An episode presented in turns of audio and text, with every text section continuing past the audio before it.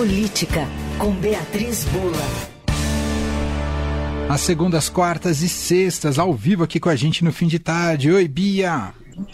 Oi, Emanuel. Oi, Leandro. Tudo Olá, bem? Tudo, Tudo certo. bem? Boa semana para você.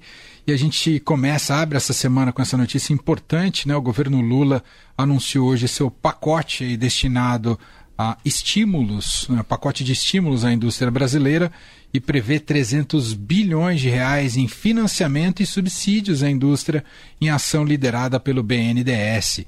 Claro que já há debates importantes sobre se esse é o modelo ideal, né, com investimento estatal para fazer a indústria melhorar seu desempenho aqui no país. Mas quero te ouvir, Bia. E aí? É, pois é, Emanuel. Antes mesmo de ser lançado hoje, esse plano já vinha sendo criticado aí, acompanhado é, com atenção por alguns economistas. É, é, ele foi batizado de nova indústria do Brasil e, é, de certa maneira, está em linha com o que o Lula vinha falando em termos de necessidade de uma neoindustrialização, necessidade de desenvolver a indústria nacional. E a maneira que eles escolheram fazer isso foi através é, desse plano, que é um plano que, na verdade, se baseia muito no BNDES, né, no Banco Nacional de Desenvolvimento Econômico e Social, é, e também nas compras públicas, né, ou seja, uma política de obras e de, de compras públicas é, com incentivo a conteúdo local, ou seja, é, quando o governo for fazer uma obra ou for estabelecer uma compra para o próprio governo, vai ser exigido a compra de fornecedores brasileiros, especialmente para alguns setores. Isso também tá, é, faz sentido quando a gente pensa aqui no debate do acordo União Europeia e Mercosul, o governo Lula é, vinha tentando ampliar as possibilidades é, de exceções previstas nesse acordo, justamente para essas tais compras governamentais, que nada mais são do que as compras que o governo faz, né, as compras públicas. Então, é, o governo Lula vinha pleiteando, e esse foi um dos fatores que até contribuiu para o atraso é, em se chegar a alguma conclusão para esse acordo que agora está sem perspectiva de desfecho.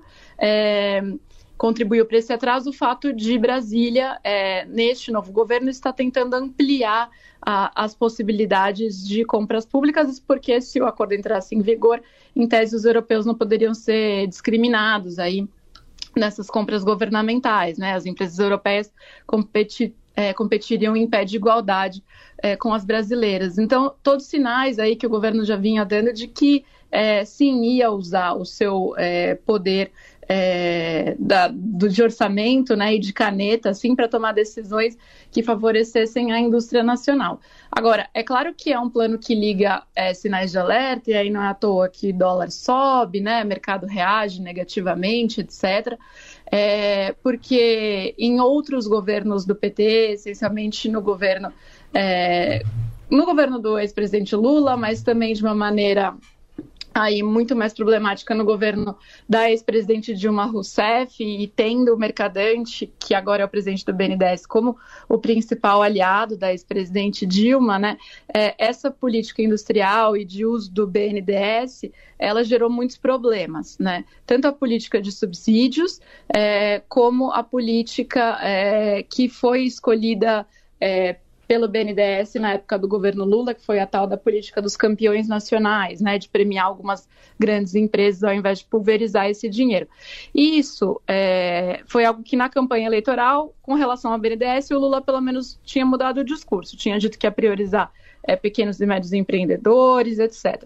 Com relação à política industrial, desde a campanha dava para ver que é, não tinha mudado muita coisa na mentalidade é, do presidente. E é, agora a gente vê que a opção é justamente por uma política de mais é, presença, mais intervenção, digamos assim, do Estado na economia para conseguir estimular essa indústria. É, quando muitos especialistas falam que não é exatamente isso que vai fazer a nossa indústria se modernizar, né? Que é preciso ter um aumento de competitividade nessa indústria e que não necessariamente virá através é, de planos de incentivo como esse, que prevê financiamento, injeção de, de dinheiro, né? Estado como é, o, o, grande ator aí para movimentar as compras e as obras públicas. É, mas o que o governo está argumentando, né? Quais são os, os argumentos aí que já rebateram essas críticas mesmo é, no, no, anúncio de lançamento, já sabendo que elas viriam, né?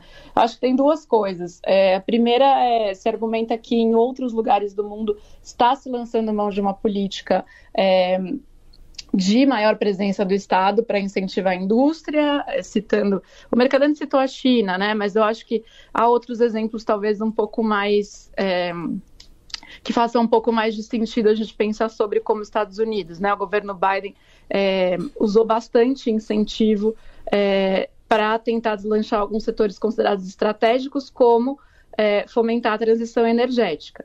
Né? É, e o outro argumento usado é também que esse plano é um plano mais moderno, é um plano que tem metas. É, eu acho que isso a gente precisa ver na prática como é que vai ficar, se essas metas elas vão ser concretas e como elas vão ser mensuradas, né? Porque sempre que a gente fala em incentivo, o grande problema não é esse, mas é, é como isso vai ser acompanhado pelo Estado de uma maneira que seja eficiente, né? E que não seja um incentivo que fique aí é, é, perdido é, no tempo e espaço e que beneficie um setor, mas esse setor daqui a 5, 10 anos precise de novos incentivos, que é um pouco isso que a gente está vendo na, na indústria, né? Eu uhum. acho que é uhum. isso que preocupa todo mundo. E aí a gente tem, entre as áreas que foram colocadas como prioridade né, é, para essa política, são agronegócio, saúde, bem-estar, tra é, transição digital, transição energética e defesa. É, quando a gente está falando da agenda de descarbonização e transição energética, também já, já se sabia que a visão é, do governo do BNDES era uma visão de é, usar o BNDES para incentivar essa área. É, como eu disse, os países estão fazendo isso, né? A Europa está fazendo isso, a, os Estados Unidos está fazendo isso. É, a, o argumento é de que é, não é uma agenda que não é uma, uma política que vai se desenvolver é, por si só. Então, a demanda, vamos supor, para um hidrogênio verde que ainda seja muito caro, ela não vai surgir é, se não for possível baratear essa tecnologia até que ela tenha acesso, é, ela, ela comece a se massificar a ponto de se tornar mais barata. Né? E então, para isso, precisaria, aí vem o papel do governo. Então, é, se for uma política estratégica, se for uma política mensurável, se for uma política é, que não é eterna, né, que é uma política que tem data para começar e para acabar, ela pode ser bem-vinda, se ela conseguir modernizar a indústria, mas a, por hora não está muito claro que é, vai gerar esse efeito e que no final é, desses, desses anos aí, que é o que está é, tá se, é, se esperando, é, que a gente vai ter uma indústria melhor uma indústria é, mais moderna e uma indústria não dependente desses incentivos estatais. Eu acho que é, é justamente esse sinal de alerta que é ligado por todos os economistas, né? Ou seja, a gente vai colocar mais dinheiro e, e quem garante que isso vai resolver se das Sim. outras vezes justamente não foi isso que resolveu. É, recomendo aqui, está publicado no Estadão, uma entrevista com o Sérgio Vale, economista-chefe da MB Associados. A visão dele é que nada justifica ah, esse plano né, diz que só torna a indústria mais dependente desses recursos, mas não necessariamente significa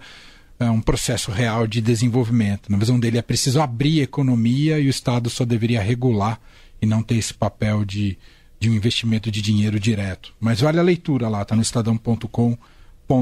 É um debate que vai é, seguir importante né, para um problema histórico no país, né, de uma indústria que não consegue sai, não consegue se desenvolver e ter um desempenho melhor. Aliás, só vai perdendo espaço. Fechamos por hoje, Bia. Ou quer comentar mais algo? Não, acho que é isso aí por hoje. Então tá bom. Beatriz Bula volta com a gente na quarta-feira. Um beijo até lá, Bia. Até quarta, beijo. um beijo.